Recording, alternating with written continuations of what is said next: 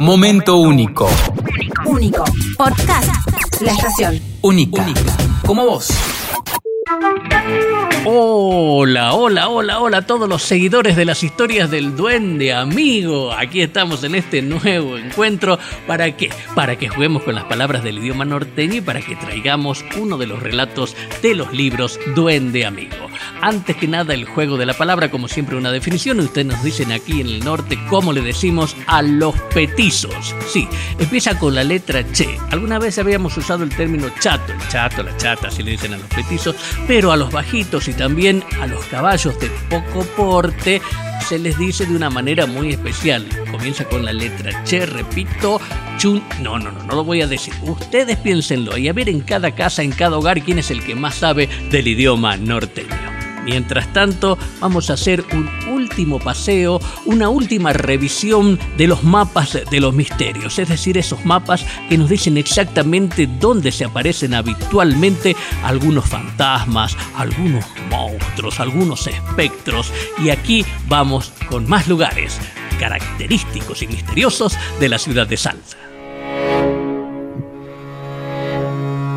Una vez más, marcaremos e indicaremos cuáles son los lugares exactos en los cuales hay aparecidos y fantasmas. Son los datos que hemos extraído de los denominados mapas de los misterios. Esos planos fueron confeccionados por Adrián, un hombre que había hecho un hechizo para tener el mismo don que poseen los perros para ver y percibir todo tipo de espectros. Otra vez les revelaremos la ubicación de varios seres de leyendas de la ciudad de Salta y alrededores. Un lugar con fenómenos es Mitre 23. Ya dijimos que la esquina de Mitre y Caseros fue el solar de una iglesia y por ende un cementerio. Pero una construcción de esa esquina merece una mención especial. Se trata del edificio de Mitre 23, que originalmente fue sede del Club Social 20 de Febrero. Luego fue casa de gobierno y hoy es un centro cultural. Allí, por las noches, los fantasmas vuelven a ocupar los elegantes salones del viejo club social para hacer sus bailes y tertulias. También los espectrales empleados de la casa de gobierno trabajan sin descanso, manifestándose con sus ruidos y murmullos. También hay aparecidos en la zona sur de la capital este sector de la ciudad no se queda atrás. Ya le mencionamos a la llorona de Valdivia o a la viuda que se subía a las bicicletas de los obreros en la rotonda de Limache. Nos pareció conveniente volverlas a incluir en este resumen porque también están en el mapa de Adrián, el hombre que veía los fantasmas. Además, son conocidos los espectros ferroviarios que se manifiestan en la antigua estación Alvarado o las almas en pena que producen luces y sonidos extraños en la cooperativa del tabaco.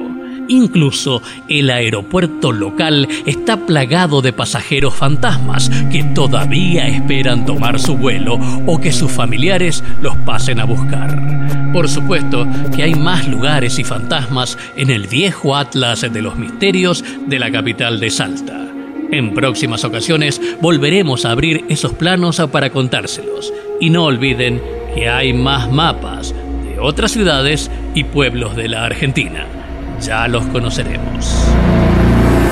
Y de esta manera hemos completado todos los lugares que están marcados en el mapa de los misterios de la ciudad de Salta, por lo menos los que están reflejados en los capítulos del libro Duende Amigo 11. Así que ahí los pueden encontrar a todos si es la primera vez que escuchan hablar sobre estos mapas de los misterios. Y antes del cierre, por supuesto que vamos a hablar la incógnita sobre la palabrita que habíamos dicho del idioma salteño, esa palabra que sirve para denominar a los bajitos, a los caballos de poco porte, petizones. ¿Cuál es la palabra? Empieza con la letra che y por lo menos esta es mi respuesta de hoy. A los petizos, a los bajitos, a los caballitos se les dice chunchos. Sí, hay otras palabras, ya sé, si las dijeron, mejor para seguir sumando términos a este diccionario radial del idioma salteño, pero la elegida para hoy era esa, chuncho, chuncha, chunchita. Bueno, ustedes ya saben porque alguna vez seguramente la han utilizado.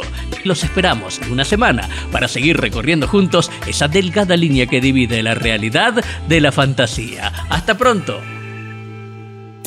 Momento único. Único. Podcast. La estación. Única. Como vos.